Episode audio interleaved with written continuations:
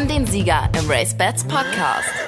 Hallo und herzlich willkommen an diesem Freitag, den 13. zum Podcast mit der Nummer 52. Ich bin Frauke Delius und bin natürlich nicht abergläubisch wegen dieses Datums. Es gibt auch einen Grund, jemanden zu gratulieren. In Köln nämlich Maxim Pecheur wird heute 30. Herzlichen Glückwunsch, Maxim. Und die gute Nachricht ist, dass der Jockey, der ja gestern in Mons gestürzt ist, wieder zu Hause ist. Es ist nicht so schwer, ein paar leichtere Verletzungen im Gesicht. Er wird leider nicht in Krefeld reiten können, aber immerhin so schlimm ist es wohl nicht. Und der Geburtstag wird, wenn auch anders gefeiert, als man sich das gedacht hat, aber doch wenigstens zu Hause. Also alle guten Wünsche zu dir, Maxim. Und worum geht's noch in diesem Podcast?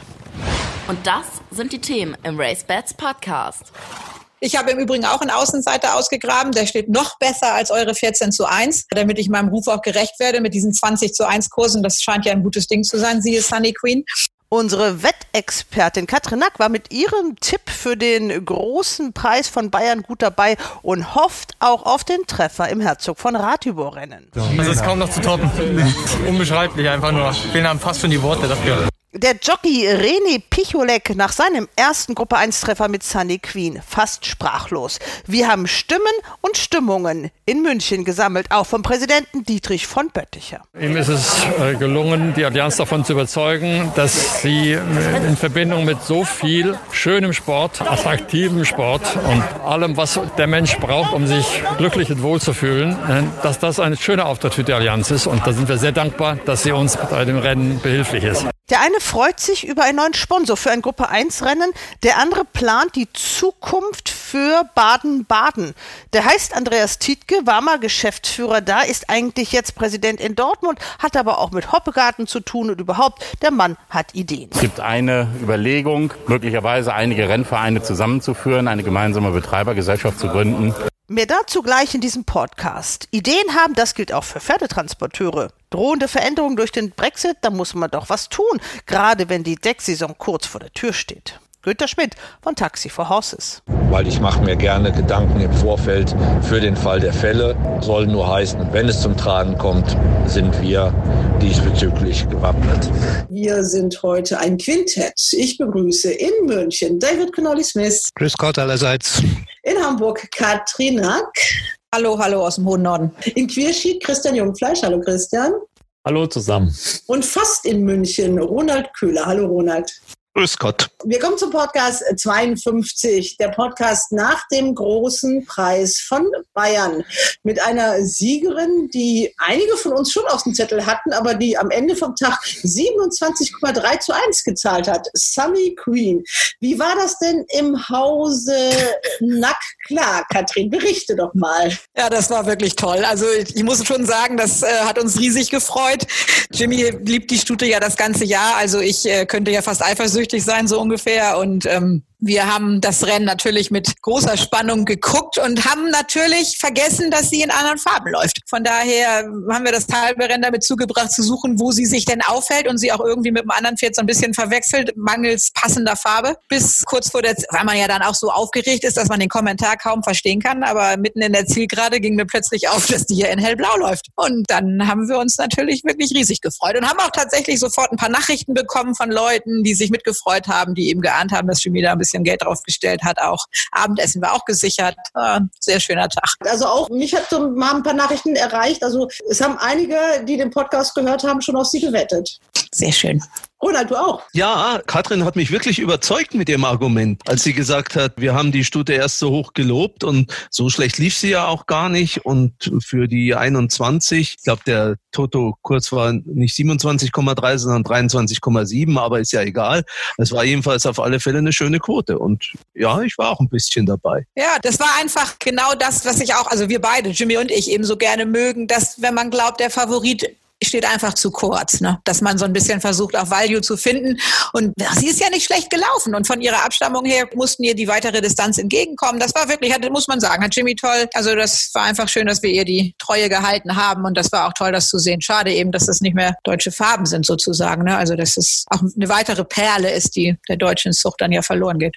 Und man muss sagen, es war wirklich ein cooler Ritt von dem René Pichelik, ja, der sich da in diesem ja. Jahr, ich würde mal sagen, aus der zweiten Reihe wirklich in die erste Reihe der Jockeys vorgearbeitet hat und das Vertrauen, dass die Besitzer, vor allem natürlich der Hans-Gerd Wernicke, aber eben auch andere, nicht enttäuscht hat. Und er ist jetzt sicher ein sehr interessanter Jockey, auch für andere Trainer geworden. Denn hinter Picholek waren ja immerhin Mosabayev, starke William Buick, Silvestre de Sousa.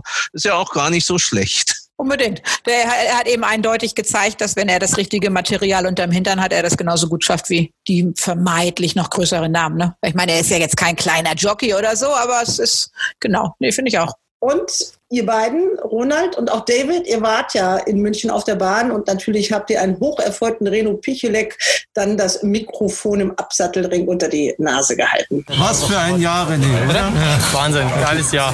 Unbeschreiblich. Die Unterstützung von Herrn Mennecke, das war schon Wahnsinn mit dem 2000 Guinness dieses Jahr. Und äh, jetzt auch noch hier in München. Allianz, großer Preis von Bayern. Was will ich denn mehr? Also, also ist kaum noch zu toppen. Unbeschreiblich einfach nur. Wir haben fast schon die Worte dafür. Und hast du den Eindruck, dass es ein richtig gutes Pferd ist? Ja, aber die braucht ihre Rennen. Es muss vernünftig reell gelaufen sein. Ja. Es muss fair gelaufen sein. Es darf nicht zu langsam und auch keine Jagerreihe sein.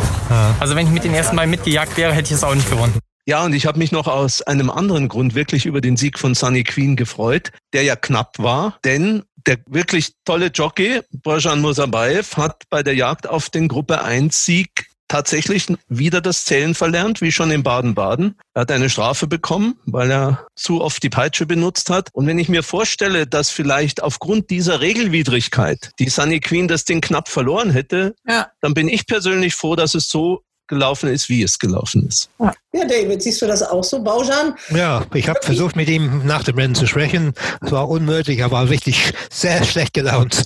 Äh, nicht nur wegen der Peitsche-Geschichte, äh, aber was, was, ich damals nicht wusste natürlich, sondern weil er das Rennen ein bisschen verknallt hat. Ne? Er hätte, wenn er ein bisschen länger gewartet hätte, hätte er vielleicht gewonnen. Ja, das scheint der gute Baujan, der ja wirklich ein exzellenter Jockey ist. Das sieht man ja auch äh, an den Zahlen, an der Statistik. Wenn er irgendwie so eine Riesenchance im Gruppe 1 Rennen reitet, dann merkt man, dass da doch so ein bisschen die, die Lockerheit und die Leichtigkeit fehlt ein bisschen, oder? ja, vielleicht wie Eddie Pedrosa damals. Ja, in jedem Fall war es schocksauer. Ich konnte mit ihm kein, kein Wort richten. Ah, gut, das finde ich aber auch völlig menschlich. Der ja. Mann hat noch kein Gruppe 1 Rennen gewonnen. Ja. Er hat jetzt einmal zu viel geschlagen, hat einen Fehler gemacht, muss man auch davon ausgehen, hat zu früh angegriffen. Aber das ist völlig menschlich. Also ja. ich denke, der wäre jeder stocksauer und da kommt keiner lachen vom Pferd. aber, aber das die, denke ich ganz normal. Ja, aber die ersten erste Peitschensperre, die bekommen hat, war auch wegen Tokato Tasso in Baden-Baden. Man, man muss irgendwas gelernt haben in der Zwischenzeit. Ja, das ist schon richtig. Aber ich bin immer mit, wenn ein Jockey jetzt einmal zu viel die Peitsche benutzt hat, da bin ich immer noch ein bisschen gnädig, bin ich ganz ehrlich. Also ich bin noch nie in Rennen geritten. Ich kann mir das nicht so vorstellen, wie das alles so abläuft. Es ist halt schwierig, aber klar, ich kann euch schon verstehen. Der Becker ist nicht gnädig. Ne? Der, der war da und er, er kennt die Paragraphen ganz genau. Ja, München ist natürlich auch das Thema. Wir ziehen so ein bisschen Bilanz hinter diese Saison. Die ist noch nicht ganz zu Ende. Es gibt noch einen Renntag, aber sportlich hat man natürlich sagen wir, die Höhepunkte gesehen. Das war der absolute letzte Höhepunkt in diesem Jahr, das letzte Gruppe 1 Rennen. Ronald, du hast mit Dietrich von Bötticher gesprochen, dem Präsidenten. Der war überraschenderweise doch da. Eigentlich hieß es, der kommt gar nicht. Ja, aber er tauchte dann auf. Und war bester Dinge. Hören wir mal rein. Herr von Bötticher, ein toller Renntag heute zum Ende dieses Rennjahres. Einen haben wir ja noch und ein tolles Hauptrennen, für das Sie einen Sponsor gefunden haben, was ja sicher nicht ganz so einfach ist in diesen Zeiten. Das ist nicht einfach, umso schöner ist es, wenn man ein solches Rennen veranstalten kann. Und München-Riem hat es verdient. Dieser Platz und diese Rennbahn, die wir hier haben, dieses Publikum, das wir hier haben, das heute zwar nicht dabei sein kann, aber uns trotzdem folgt, dafür muss man einfach was tun. Und ich bin froh, dass wir belohnt werden mit so guten Pferden und einem so herrlichen Auftritt hier bei dem schönen Wetter. Ohne Publikum zwar, aber was die Pferde betrifft, bleibt kein Auge trocken. Wie kam es zu dem Engagement der Allianz relativ kurz vor dem Rennen? Ja, wir haben uns sehr darum bemüht. Ein Mitglied unseres Vorstandes hat dort Verbindungen äh, als Berater, gerade im Kunstbereich, wo die Allianz ja auch sehr stark engagiert ist. Und ihm ist es äh, gelungen, die Allianz davon zu überzeugen, dass sie in Verbindung mit so viel schönem Sport, attraktivem Sport und allem, was der Mensch braucht, um sich glücklich und wohl zu fühlen, äh, dass das ein schöner Auftritt für die Allianz ist. Und da sind wir sehr dankbar, dass sie uns bei dem Rennen behilflich ist. Herr von Bötticher, wie fällt denn so zum Ende dieses Jahres Ihre Bilanz aus hier für die Rennbahn Riem in diesem schwierigen Jahr? Also die beste Antwort gibt die Rennbahn selber. Schauen Sie sich um, wie wunderschön es hier ausschaut. Das Geläuf, alle, die mit den Pferden, die jetzt hier laufen, zu tun haben, kommen zu uns und sagen, was für ein tolles Geläuf. Wie gepflegt, wie gut ist der Boden. Ganz egal in der Trockenphase, die wir hatten, aber auch jetzt, wo es kräftig geregnet hat, immer funktioniert der Boden. Und dass wir keine Zuschauer haben dürfen, das ist dem Virus zuzuschreiben. Das schadet vielen, aber es ändert nichts daran, dass wir die Pferde im Sport zeigen müssen. Dass wir den Pferden, die ja nicht jedes Jahr laufen können, sondern bestimmte Höhepunkte haben in ihrer Entwicklung, dass wir sie laufen lassen können und dass wir sie auch international vorweisen können. Und das ist die große Chance, die wir mit dem international ausgetragenen Rennen hier in München haben. Das hat uns in der Vergangenheit schon sehr nach vorne gebracht, der Wahrnehmung. Und ich glaube, das wird auch heute ein großer Beitrag werden. Nun muss das alles ja aber auch finanziert werden. Und wir wissen auch von vielen anderen Rennvereinen und natürlich auch vom Riemer Rennverein, dass das nicht einfach ist. Wie schaffen Sie es? Wir schaffen es, weil wir zum Glück eine große Zahl von Mitgliedern im Verein haben, die sich engagieren. Engagieren heißt nicht immer, dass sie große finanzielle Beiträge liefern, aber dass sie hier sind, dass sie als Zuschauer dabei sind und dass sie in vielen, manchmal nicht so auffälligen Bereichen etwas dafür tun, dass die Atmosphäre so gelingt, wie das hier der Fall ist. Das spüren alle Aktiven und freuen sich hierher zu kommen. Das wird uns immer wieder gesagt und das spürt letztendlich auch das Publikum und deswegen ist es ein großer Erfolg. Jetzt gibt es ja einen neuen Vorstand bei Deutscher Galopp. Da ist Lars Wilhelm Baumgarten dabei, der sehr aktiv ist, der Ideen hat, der auch die Idee einer Stiftung Deutscher Galopp ins Spiel gebracht hat. Was halten Sie von solchen Bestrebungen? Sehr gut. Jeder, der bereit ist, sich einzusetzen und auch mit einer neuen Idee bereit ist, Anstöße zu geben, es kann nur ein Gewinn sein für den Sport. Äh, man braucht es. Das wäre unendlich schade, wenn eine so große Tradition wie die Pferdezucht von Vollblütern, von englischen Vollblütern es nun mal darstellt, wenn das untergehen würde. Das wäre ein zivilisatorischer Jammer. Also ich bin sehr froh, dass wir in Deutschland aktive Personen haben, die bereit sind, selber sich einzusetzen, dass es weitergeht und noch besser wird. Zu denen Sie ja auch zählen. Wie fällt denn Ihre sportliche Bilanz aus in diesem Jahr? Ich meine, wir hätten hier in Riemen guten Sport gezeigt und ich meine jetzt Pferde das Gestüt Ammerland. Ja, ich, es hat schon schlechtere Jahre gegeben. ja. ja, man darf nicht immer nur stolz auf sich selber sein. Aber wir haben natürlich ein bisschen nette Erfolge gehabt in letzter Zeit, ja. Und ich nehme an, der Erfolg eines Lope de Vega gerade eben beim Breeders Cup hat Sie vermutlich auch erfreut. Ja, du willst ja nicht nur einen Sieger haben, du möchtest natürlich auch einen Vererber haben. Und Loppe, der nicht ganz leicht es am Anfang hatte, das größte Gestüt, das wir auf der Welt haben, hat ihn sich angeguckt, ob sie ihn vielleicht bei sich aufstellen wollten und meinten, naja, mit dem Schädel, er hat so einen recht kräftigen Schädel, das würde wohl bei ihren Kunden nicht so passen. ja, der Schädel ist ganz in Ordnung. Inzwischen ist Loppe einer der führenden Vererber weltweit geworden, ja. Kommen wir nochmal zurück auf den großen Preis und die Siegerin Sunny Queen, die ja verkauft worden ist, eigentlich an das Caton Stud, heißt es, glaube ich, in England, aber da hängen ja auch südafrikanische Interessen mit dran, aber das ist ja nicht das einzige Pferd, das gegangen ist, sondern die Agentur von Holger Faust war äußerst aktiv. Also Turin ist auch verkauft, Auckland ist auch verkauft, Sunny Queen. Und vor allem die Stuten natürlich. Das ist immer gefährlich, wenn die besten Stuten alle aus dem Land gehen. Ja, es sind noch einige jetzt angemeldet in Deauville, habe ich gelesen. Aber ja, Donja soll verkauft werden in, in Deauville. Ein ganzer Haufen. New Harsburg eigentlich auch. Wenn man die guten Stuten alle weggibt, klar, der Rennsport kostet viel Geld. Für eine Sunny Queen, äh, die Summe, darf man die so sagen, David? Du ja, angeblich eine halbe Million. Ne? 35.000 das Jährling gekostet, eben weil viele Leute gesagt haben, das geht nicht, obwohl die eine tolle Abstammung hat. Und angeblich haben die Südafrikaner jetzt eine halbe Million bezahlt. Und das ist für Herr Hahn ein gutes Geschäft und im Nachhinein auch für die Südafrikaner, weil die ist jetzt, das ist das Dreifache wert. Bleibt in Training. Ich habe mit Greve gesprochen. Sie bleibt nächstes Jahr bei Greve in Training und natürlich das Ziel ist, die großen Gruppe 1 Rennen in ganz Europa anzugreifen. Während so eine Donja dann ja wahrscheinlich verkauft wird. Ja. Die hatte jetzt im Breeders' Cup natürlich nochmal richtig viel Pech, das muss man ja auch sagen. Ne? Also ich glaube nicht, dass sie da eine ganz große Chance gehabt hätte. Sie war ja auch der längste Außenseiter, aber sie ist natürlich eine sehr, wäre ja eine interessante Studie natürlich gewesen gewesen wäre, wenn sie hier im Lande bleiben würde. Sie braucht weichen Boden und das gibt es in Deutschland öfters als woanders. Ne? ja. Die Zahlen sind ja nicht gerade sehr aufmunternd, äh, die da kommen. Ich glaube, ich muss mal ganz kurz in die Mails gucken. Da gab es eine Statistik über die gedeckten Stuten. Ja, die Anzahl der Fohlen, was man doch versucht hat, als positive Nachricht zu verkaufen. Das ja. sind doch Zahlen, da wird einem schummrig. Wenn ich das im Ausland erzähle, was wir ja. für Fohlen in Deutschland haben, die gucken mich alle an und denken, ich hätte eine Null vergessen. Ja, ja. Oder, und, also, unter 800. Ja, 779 und das wäre Babyboom stand da drüber. Entschuldigung, wenn ich jetzt mal ein bisschen lästere, aber also da bist du nicht sprachlos. Das muss ich jetzt wirklich mal so deutlich sagen. Das sind ja Zahlen, die sind so traurig. Aber gut. gut aber was erwartet ihr denn? Ihr Eben, nein, alle, nein, nein. Ihr habt alle die Auktionsergebnisse auch gesehen von der Herbstauktion. Da ja. werden Pferde für 1000 Euro verscheuert. Ja, ja klar. Ja. Da muss doch jeder Züchter denken, bin ich geisteskrank. Ja, ja, natürlich. Also, ich muss einen Nagel im Kopf haben, dass ich nächstes Jahr die Studie nochmal denken lassen will. Ja, klar. Wenn man dann sieht, irgendwo. dass vor einigen Jahren, ist ja noch gar nicht so lange her, diese magische Grenze von 1000 als großes Ziel äh, rausgegeben worden ist. 1200 haben die doch gesagt. Ja, genau. Und das hat jetzt mit Corona, diese Zahlen der Folien mit Corona nichts zu tun. Nein. Das heißt, was dann nächstes Jahr rauskommt, da bin ich mal gespannt. Naja gut, und die Überproduktion gibt es, ich meine, das ist es ja eben, was dann Herr Frank Fuhrmann macht, oder also nicht nur Frank Fuhrmann, ich will den jetzt ja gar nicht raus, rausgreifen als Namen, aber es ist eben, du, du fährst nach Irland und kaufst Abstammungen, die kriegen wir hier nicht mal für 1000 Euro und die kriegst du da ja auch hinterhergeworfen und kriegst dann noch im Bulk noch drei mit, irgendwelche Stuten, die sowieso nicht verkauft werden. Zum Teil sind die dann schon zweijährig und du musst gar nicht warten. Das, das ist natürlich ganz klar, wer, wer kauft sich dann Jährling für Summe ja. X wenn er in, in, England und Irland die Zweijährigen schon hinterhergeworfen bekommt, die, die ja auch hier dann Chancen haben. Es ist ja nicht so, dass die Pferde alle nur hinterherlaufen nachher. Ja, das, das macht von der, von der Recke auch. Der ja, fährt genau. Nach, fährt nach England, kauft fünf Stück, insgesamt ja. 8000 Euro oder sowas. Ne? Das ist genau, Wahnsinn. Ganz genau. Und dann gibt es noch einen dazu ein düsteres Bild, was wir hier gerade zeichnen. Deswegen beenden wir das mal an der Stelle. Wir haben einen langen, kalten Winter vor uns. Wir können diese Themen vertiefen. Wir können da ausführlich drüber reden. Aber einen kleinen Grund zum Optimismus gibt es ja vielleicht doch. Also es tut sich was, ein bisschen jedenfalls, in Baden-Baden.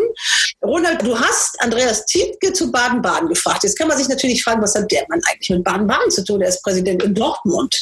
Aber er hat auch eine E-Mail-Adresse überraschenderweise von Hoppegarten. Aus Hoppegarten, genau. Der ist irgendwie Aus Berater von Herrn Schöning. Er ist Berater von Hoppegarten. Und man hat ja schon so ein bisschen in der Gerüchteküche gehört, dass Gerhard Schöning aus Hoppegarten doch sich ein bisschen einbringen will in Baden-Baden. Und man hat auch schon gehört, dass es ganz blumig werden soll da. Also wunderschöne Blumenanlagen sind geplant. Das muss man wissen, um dieses Interview ein bisschen zu verstehen. Man hört ein bisschen was raus. Herr Tietke, wir genießen jetzt gerade den letzten großen Renntag, muss man sagen, in Riem mit dem Gruppe 1 Rennen. Aber natürlich wird Sie auch die Frage beschäftigen, wie geht es mit Baden-Baden weiter? Wie ist der Stand der Dinge? Und sind die Hoffnungszeichen, die so ein bisschen gelegentlich aufblitzen, berechtigt? Das beschäftigt beschäftigt uns natürlich in verschiedenen Hinsichten. Einmal als Dachverband Baden-Baden. Ich mag das Wort systemrelevant nicht, hat aber natürlich eine Leuchtturmfunktion.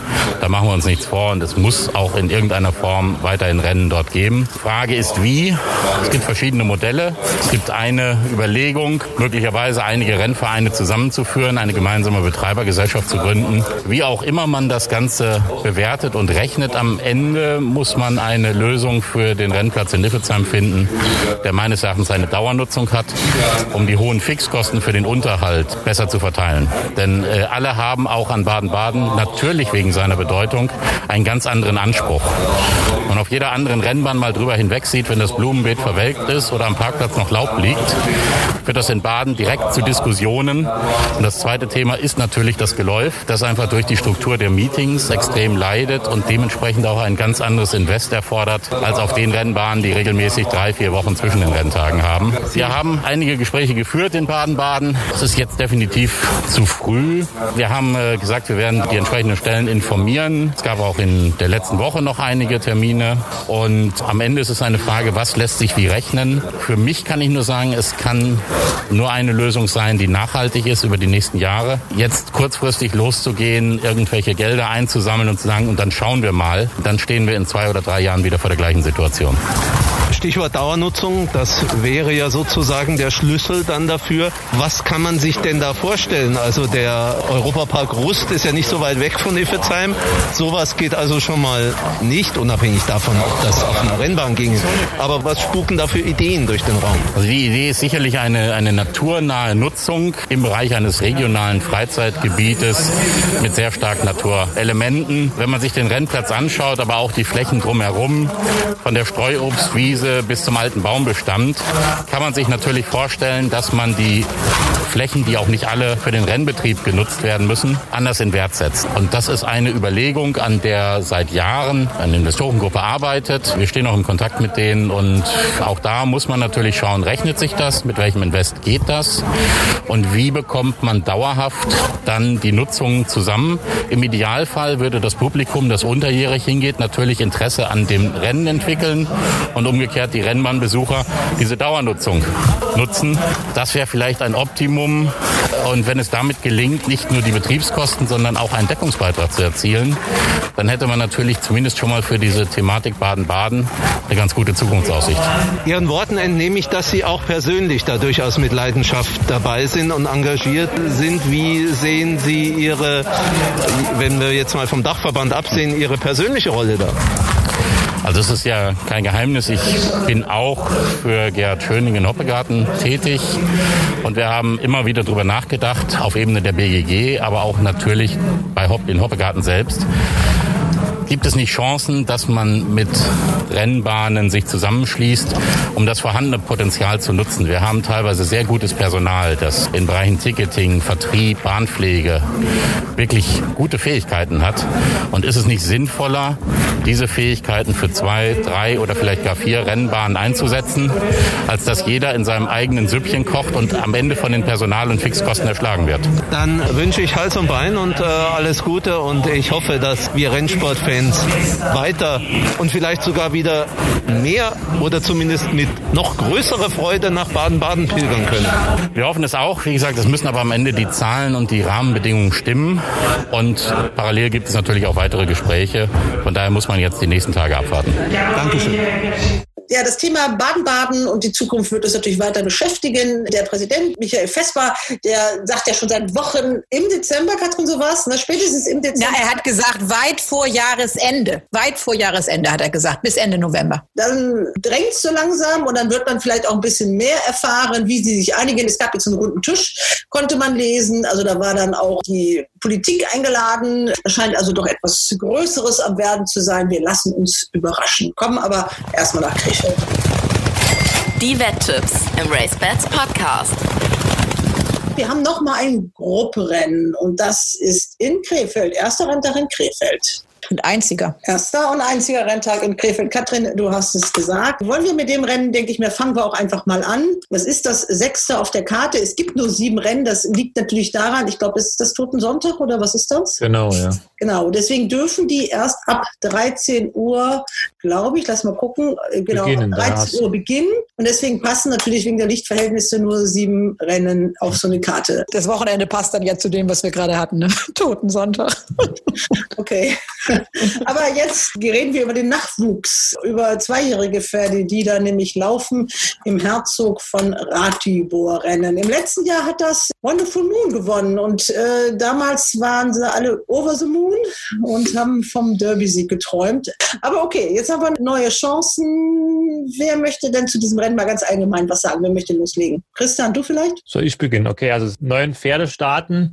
Interessant ist vielleicht, dass noch drei Pferde sogar sieglos sind in diesem Rennen. An der Spitze ist mal wieder am Wettmarkt ein Pferd von Henk Greve, Virginia Storm, der Bruder von Virginia Joy, einer erstklassischen Stute, hat auch schön gewonnen bei seinem Sieg, ist hier der verständliche Favorit. Novellini folgt knapp dahinter mit 3,5, hat ganz knapp verloren gegen Virginia Storm, das war aber schon sein zweiter Start. Andreas Wöhler bietet das Pferd auf und alle anderen Pferde stehen am Wettmarkt schon deutlich höher, haben aber auch schon gute Formen gezeigt. Nachgenannt wurde Turando, ein Pferd, das Ronald sehr gut gefällt, da kann er vielleicht ein paar Worte dazu sagen. Ja, ich meine, natürlich spricht vieles für ein Duell zwischen Virginia Storm und Novellini, für ein neuerliches Duell. Aber die Vorstellung von Turandot in Hannover, die hat mir wirklich gut gefallen. Und zwar vor allen Dingen der Stil. Natürlich kann man sich fragen, äh, was hat die Stute dort geschlagen. Aber der Stil war wirklich beeindruckend. Der Richterspruch war leicht. Ich würde sagen, es war überlegen. Der Vladipanov, der konnte irgendwie gar nicht glauben, dass keiner mehr kommt, hat sich irgendwie viermal umgedreht vor dem Ziel.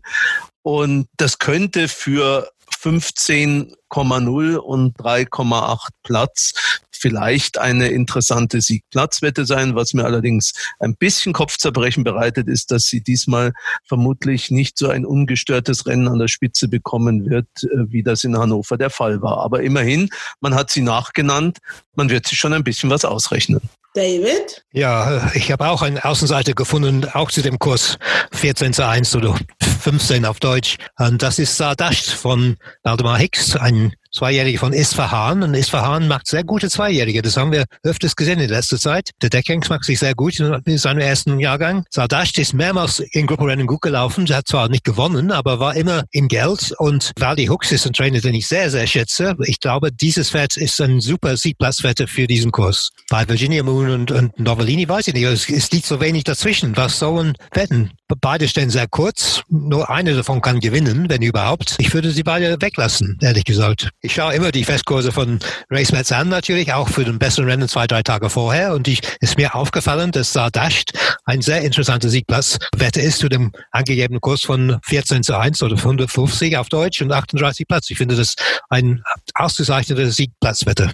Aber ja, sehr deutlich hinter Mythico war. Nur mal so, wollte ich mal kurz so einwerfen. Ja, gut, aber Turan dort war auch deutlich hinter Novellini und Virginia Storm in dem ja. Rennen in Düsseldorf. Ne? Ich, habe den Sardasht ja auch schon ein oder zweimal, glaube ich, angesagt, weil ich den irgendwie zufälligerweise ja bei seinem Debüt in ähm, Frankreich gesehen habe. Ich bin da jetzt echt ein bisschen enttäuscht worden die letzten Male, das muss ich schon sagen. Aber ich würde mich freuen, wenn der hier die Form endlich mal, also die Form zeigt, die ich da auch mal erhofft hatte.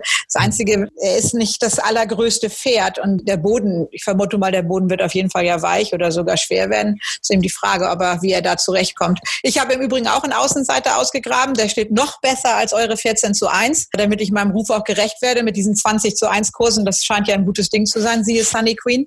Ich habe tatsächlich E-Storm einmal ausgegraben. Also ich persönlich, wenn ich mir den Wettmarkt angucke, wir reden darüber ja jedes Mal wieder, die Zweijährigen zu dieser Jahreszeit, das ist so also A, haben die relativ wenig Erfahrung, sind auch einige Sieglose dabei. Es kann auch zu, ja, zu dieser Jahreszeit unglaublich schnell sein, dass die Pferde mit Fell und ein bisschen über den Berg schon sind oder wie auch immer oder dass denen auch ein bisschen kühl ist oder dass die mögen den Boden nicht oder was auch immer. E-Storm ist zweimal gelaufen, hat beim Lebensdebüt gewonnen, war dann Vierter in einem äh, Listenrennen, wenn ich das richtig im Kopf habe, hat da aber allen Pferden, die vor ihm waren, Gewicht gegeben. Das finde ich ganz interessant, weil dieses Mal laufen sie ja eigentlich mit Level Weight. Die Form, diese Salon Love ist danach ja also auf Gruppeebene in Frankreich Frankreich jetzt nicht absolut abgehangen gewesen. Von daher kann man die Form so ein bisschen argumentieren, dass die schon ganz guten Level hat. Ich meine, er ist ja auch vom GAG her das best eingeschätzte Pferd im Rennen und dafür finde ich sind 20 zu 1 eine sehr generöse Vorwettquote und ich persönlich werde da, wenn der das bleibt oder jetzt demnächst mal mein Geld da auf jeden Fall each way, finde ich, ist das eine sehr interessante Quote, weil ich mich fra schon frage, warum der so hoch steht, wo er bei zwei Rennen jetzt meiner Meinung nach nicht viel verkehrt gemacht hat. Das andere Pferde, die hier im Wettmarkt viel prominenter sind, sind noch nicht mal in Listenrennen gelaufen, geschweige denn in irgendeinem Grupperennen. Und was ich interessant finde vom Wettmarkt hier, ist diese relativ kurze Quote von Sporting, weil ich finde, die Form ist jetzt nicht besonders aufregend, also auch nicht besonders aufgewertet worden, aber Herr Gröschel hat ja unglaublich tolle Form und hat ja bisher überall, wo er seine Abschiedstour, wo er auf seiner Abschiedstour Pause gemacht hat, auch mindestens ein Rennen gewonnen. Und äh, dafür, dass das Pferd, ich glaube, wenn ich eben richtig geguckt habe, dritter Favorit ist, also mit acht, also sieben zu eins, also 80, ist da offensichtlich entweder eilt ihm diese Form voraus oder es kommt aus Hannover halt doch eine gute Meinung. Also das finde ich schon interessant, weil wie gesagt, dieser Sieg, in, wenn ich das richtig im Kopf habe, in Hannover, da war mir jetzt nicht aufgefallen, dass der besonders sportlich wertvoll war. Aber trotzdem, er ist hier am Wettmarkt auch sehr prominent. Aber mein Tipp ist tatsächlich, und das mit, also Each Storm Each Way für 200, äh, 20 zu 1. Also ich muss Katrin da zustimmen. Also in diesem Rennen kann man alle Leute nur ermutigen, die hohen Quoten zu spielen, ja. weil in den letzten Wochen hat man es deutlich gesehen, wie viele Favoriten haben die letzten Wochen enttäuscht. Und vor allen Dingen Virginia Storm und Novellini, was haben sie großartig gezeigt? Sie sind einmal gelaufen, der andere ist zweimal gelaufen im Meidenrennen. Die anderen Pferde sind schon teilweise in Grupperennen gelaufen. Selbst Nante, der größte Außenseiter an dem Rennen, der war mit Favoriten. In diesem Listenrennen war der Letzter. Was die Form kann nicht stimmen June, wird nach langer Pause wieder aufgeboten. Ich schätze jetzt Mario Hofer nicht so ein, dass er das Pferd einfach so da reinbringt. Also da kann schnell mal wieder ein Affe aus dem Nest fallen und vielleicht können da wieder in Hamburg wieder jubeln wie letzten Sonntag. Also das kann ich mir in so einem Rennen noch eher vorstellen als in einem Grupperennen von letzter Woche. Okay, dann bringen wir das aber noch mal so ein bisschen kurz zusammen. Jeder sagt jetzt mal eine Zweierwette, also seine beiden ersten. Wer möchte anfangen? Christian, mach gleich weiter. Okay, also Novellini gewinnt für mich vor Mythico. Und ich sage, Sardash gewinnt für mich vor Novellini. Meine beiden Pferde sind Eaststorm und Dolcetto. Und ich sage Novellini vor Turandot. Gut, dass wir keine Siegwetten mehr treffen müssen. Genau. Das 2.0 Aktion äh, tun mussten. Da waren wir, obwohl äh, der Tipp hier, Star Gypsy, war ja nochmal gut. Der hat uns ja, ja nochmal ein bisschen rausgerissen am Ende. Den hatten wir ja, aber die Viererwette, dazu mal so ein Wort. Eine Viererwette, die machen wir jetzt hier natürlich mal nicht. Wir müssen uns ein bisschen erholen. Ich finde, die Viererwette schneiden wir jetzt ganz raus. Nein, nein, nicht immer, aber jetzt erst auf den Moment müssen wir uns erholen. Gerade du, Ronald, weil ja, es fehlen einem fast die Worte. Ne? Also alle Pferde angesagt, die 1, 2, nur leider ähm, nicht getroffen. Nicht so eingelaufen, wie sie hätten einlaufen sollen. Ne? Naja, vielleicht hat ja doch irgendjemand mit unseren Tipps was anfangen können. Also ja. auch wenn wir es selber nicht getroffen haben. Ja, dass es so in Anführungsstrichen einfach für mich ist, das habe ich selbst in meinen kühnsten Träumen nicht erwartet, dass die beiden da relativ deutlich vor dem Rest einen äh, Kampf um den Sieg austragen, der Weinono und Star Gypsy. Aber äh, so ist es halt. Übrigens, ich habe mit in München nicht nur mit den übrigen Verdächtigen gesprochen, sondern auch mit Sundermann. Und er sagte mir, dass sie nächstes Jahr wieder was planen. Also er und die beiden anderen, äh, Guido Schmidt und Lars Wilhelm. Genau was hat er nicht gesagt, weil er, sagte, es ist noch nicht unter Dach und Fach, aber die wollen wieder irgendwas zum Unterstützen der Wettmarkt machen, wie dieses Jahr mit dem Pferdewette jetzt und mit dem Sache im Frühjahr, was für mich sehr viel besser war, mit dem Siegwetten. Und äh, ja, ich bin gespannt, ob die was wieder was vorschlagen, was interessant sein könnte und äh, ob was positiv was mitbringt. Ja, aber auf jeden Fall machen sie erstmal Winterpause, das ist auch klar. Ja. Und auf jeden Fall werden sie, das hat man ja auch schon gehört, mit der Viererwette, die ja für die also nicht so ganz optimal gelaufen ist, für uns auch nicht, aber für die noch schlechter. Ja. Also ich glaube, Viererwette wird es auf jeden Fall nicht werden. Also das ist das, was nee. ich auch schon so gehört habe. Die wollen dann mit der grünen Saison, also mit der neuen Aktion starten. Ja, wollen wir noch trotzdem, es gibt ja immerhin sieben Rennen, habt ihr noch irgendwie den einen oder anderen Sieger hier in Krefeld? Ich habe noch was entdeckt, ja. Es ist zufällig ein Viererwettenrennen. Ja. aber, aber, keine, aber keine Viererwette. Ich möchte einfach nur zwei Pferde in den Raum werfen und da soll jeder das damit machen, was er denkt. Erstens mal die Nummer eins, Sequania ist vielleicht jetzt nicht so überraschend, ist eine frische Siegerin. Die hat in Frankreich gewonnen mit einer jungen französischen Reiterin, hat ihre letzten beiden Formen deutlich gesteigert. Aber die Pferde, die sie in Frankreich geschlagen hat, also die würden alle dieses Rennen hier gewinnen. Also die läuft jetzt hier im Ausgleich 3 plus 0 also die Frankreich-Form ist deutlich mehr wert. Und hier klar, wir werden jetzt alles sagen, Startbox 15 und so weiter. Wenn sie einigermaßen ins Vordertreffen kommt mit Amina Matoni mit den 5 Kilo runter, dann ist diese Stute hier wieder ganz weit vorne. Sie mag nämlich auch diese Bedingungen. Und als zweites Pferd ist Baron Mason. Der hat gar keine Form aktuell, hat aber den Champion Mosabayev im Sattel. Und das ist ein Pferd, das auf diesem Boden seine besten Leistungen zeigt. Und ihn so leicht angetroffen hat der es auch schon lang nicht mehr. Der hat zum Beispiel letztes Jahr auch in Mülheim auf sehr schwerem Boden gewonnen. Also die Nummer eins und zwei im fünften Rennen kann ich nur wärmstens empfehlen. Darf ich auch zwei Tipps abgeben? Ich möchte, erstens würde ich sagen, dass ich an fertigen Käfer bei Startbox 15 nie wetten würde. Ich würde alles ab 10 sofort streichen, weil diese Bahn ist wirklich schwierig für Pferde, die außen kommen müssen. Ich bin so alt, dass ich noch an Harold Remmert erinnern kann, der leider von der Außen Startbox gleich in den Wald gelaufen ist und ist leider mhm. im Rollstuhl gelandet. Äh, meine zwei Tipps, die hoffentlich beide gut zahlen werden, sind im zweiten Rennen Elsie's Cup, die Nummer zwei von Cordu mit Leon Wolf in Sattel, auch fünf Kilo runter. Äh, der steht für mich sehr günstig im Handicap jetzt, oder sie. Elsie's Cup, die Nummer zwei. Und im Austrag 1, im vierten Rennen, Phuket Paradise Nummer sechs mit meiner Lieblingsjockey Sibylle Vogt für Henk Greve, der natürlich toll in Form ist. Äh, für mich kann Phuket Paradise diese Marke sehr, sehr leicht, hat mehrere gute Formen gezeigt. Und ich glaube, mit dem Gewicht ist er sehr gefährlich. Also die sechs Phuket Paradise im vierten Rennen und die zwei Elsie's Cup im zweiten Rennen sind meine Tagestipps? Also ich habe auch mal mit dem mit meinem Lieblingstrainer wieder gesprochen. Er ist wieder in meine Gesprächsliste aufgenommen worden und von daher kann ich jetzt auch mal ein Pferd beisteuern. Katrin, ja, ich habe drei Starter. Äh, den Donchi, zweijährige, der startet das erste Mal. Der läuft, damit er nur ein bisschen was lernt und das ist ein schweres Rennen. Die Partita hoffe ich, dass wir in die Viererwette reinlaufen. Natürlich kurze Distanz, muss man sich erstmal anschauen. Die läuft immer ordentlich, aber ob das zum Sieg reicht, glaube ich, wird schwer. Ostsee Perle ist so meine Hoffnung, muss ich sagen. Die geht gut und ich glaube, dass sie Chance hat. Mal schauen. Aber ob sie gewinnt, das kann ich nicht hundertprozentig sagen. Ne? Ciao. Leider wollte er mir nicht garantieren, dass sie gewinnt. Das fand ich eigentlich ein bisschen traurig. Aber seine beste Hoffnung, hat er gesagt, wäre die Elf im zweiten Rennen. Oh, Startbox 15 sehe ich gerade, Scheibenkleister, ja. ist Ostseeperle. Wie gesagt, das hat nun David das gerade gesagt, ich bin ja auch so ein Freak mit Startboxen, das ist natürlich sehr unglücklich. Und ein Pferd, das man einfach erwähnen muss, weil ich glaube, also eigentlich, wenn ich ganz ehrlich bin, ist das für mich der Sieger des Tages, ist im letzten Rennen die Nummer 5, Mansur. Ich denke mal, der ist Favorit. Ich kenne mich ja mit den Quoten immer vor, im Voraus nicht so aus. Aber das Pferd hat ja den Trainer gewechselt von Bohumil zu Toni Potters. Da gab es schon sehr, sehr viel Mumm beim ersten Start. Da ist er ja auch nur knapp geschlagen worden, hat dann sehr leicht gewonnen. Und ich denke mal, Bohumil Hummel hat immer sehr, sehr viel Meinung gehabt. Das Pferd hat viel Zeit bekommen, weil da einiges nicht ganz so gesundheitlich, glaube ich, nicht ganz so gut lief oder so. Und ich glaube, der kann hier direkt nochmal nachlegen. Im Ausgleich drei, also ja, vernünftiges Gewicht. Der steht ja jetzt nicht mit einer Fantasiemarke im Rennen. Muss eigentlich sagen, ich glaube, das kann dann nochmal leicht gehen. Das ist ein ganz feines Pferd. Ich habe den in Hannover gesehen. Das ist ein richtig schicker Kerl. Ich glaube, das geht nochmal. Okay, Ronald. Ja, ich habe mir auch diese beiden Pferde von Bohumil Niederrostek angeschaut. Partita geht auf einen kürzeren Weg von 1600 auf 1300 Meter. Das könnte von Vorteil sein, denn sie war bei diesem bisschen mittelmäßigen Handicap-Debüt in Hannover über 1750 Meter lange dabei, hat danach etwas Nachlass bekommen. Als Reiter ist Maxim Pecheur verpflichtet. Der ist ja am Donnerstag in Mons gestürzt. Ich hoffe, er ist wieder fit äh, bis Sonntag und es ist nichts Gröberes passiert. Und ich habe mir wirklich auch unabhängig von Katrin diese Ostseeperle angeschaut. Stört mich natürlich auch die Startnummer ganz enorm, aber die kam zuletzt beim Handicap-Debüt in Hoppegarten auf 1600 Meter noch groß ins Rollen und läuft jetzt über 2050 Meter.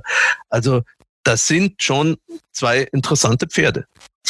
Ostseeperle ist ja ein Name, den kann man sich gut merken. Unglaublich. Unglaublich, ja. Ich fasse jetzt nochmal in aller Schnelle zusammen. Ich hoffe, ich habe alles mitgeschrieben. Also, im zweiten Rennen, die 202, Elsie's Cup, der Tipp von David. Und die äh, Nummer 11, die 211, die Ostseeperle. Katrin und Ronald meinen, dass das ein gutes Ding sein könnte. Dann im vierten Rennen die 406 Phuket Paradise. David, dein Tipp?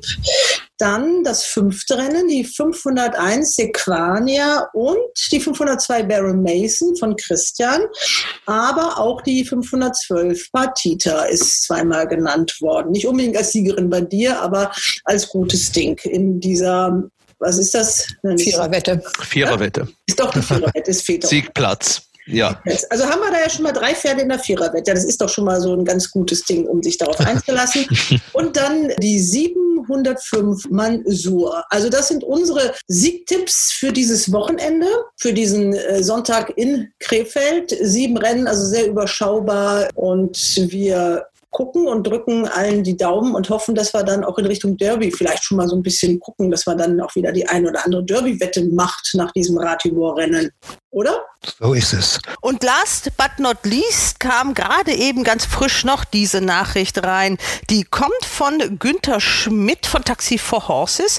Der Pferdetransporteur ist ja vorrangig in England, Irland und Frankreich unterwegs und da die Decksaison ja jetzt schon geplant werden muss, jedenfalls werden die tragenden Mutterstuten, die ja von Deckhengsten in den genannten Ländern gedeckt werden sollen, ja jetzt schon auf den Weg gebracht und nicht nur wegen Corona, sondern auch wegen drohender Änderungen durch den Brexit muss man befürchten, dass das nicht alles ganz so einfach wird. Doch ein guter Transporteur denkt mit und vor. Ja, hier eine Taxi for Horses. Nachricht für unsere Kunden in der Decksaison, die insbesondere Irland auf dem Programm stehen haben. Es ist ja nicht auszuschließen, dass es zu diesem unsäglichen No-Deal-Brexit kommt oder zu sonstigen Restriktionen, die England betreffen. Glücklicherweise haben die irischen Transporteure, also alle, die mit Gütern zu tun haben, es durchsetzen können, dass ein täglicher Frachtverkehr zwischen Irland und Frankreich installiert wird, der Fährgesellschaften Stena Line und Irish Ferries, die dann von den Häfen Dublin oder Rosslare Cherbourg anfahren. Das war bis jetzt nur jeden zweiten oder dritten Tag möglich. Da ist man also deutlich nach vorne gekommen. Wenn England zu einem Problem wird, dass wir da unkalkulierbare Wartezeiten haben, habe ich folgende Vorbereitung getroffen. Es gibt einen Stall, der exklusiv uns zur Verfügung steht mit zehn Boxen, der ungefähr 30 Kilometer entfernt ist von Cherbourg, also äh, im Zipfel der Normandie. Es würde dann so ablaufen, dass wir dorthin fahren mit den deutschen Stuten, also mit unseren Gästen an Bord, einstallen und dann nach einer entsprechenden Pause auf diese 16-Stunden-Fähre von Cherbourg nach Rosslare oder Dublin fahren, je nachdem, was mehr Sinn macht von dem Standortgestüt in Irland. Also wir haben diese Route bereits in diesem Jahr 2020 und im Jahr 2019 ausprobiert. Es war vollkommen problemlos und ist sehr gut von den Pferden verkraftet worden. Noch dazu ist es ja so, dass unsere LKWs durch diese Querverladung vollkommen frei in der Aufteilung sind. Die klassischen LKWs haben ja diese Seitenrampen und dann drei Abteile.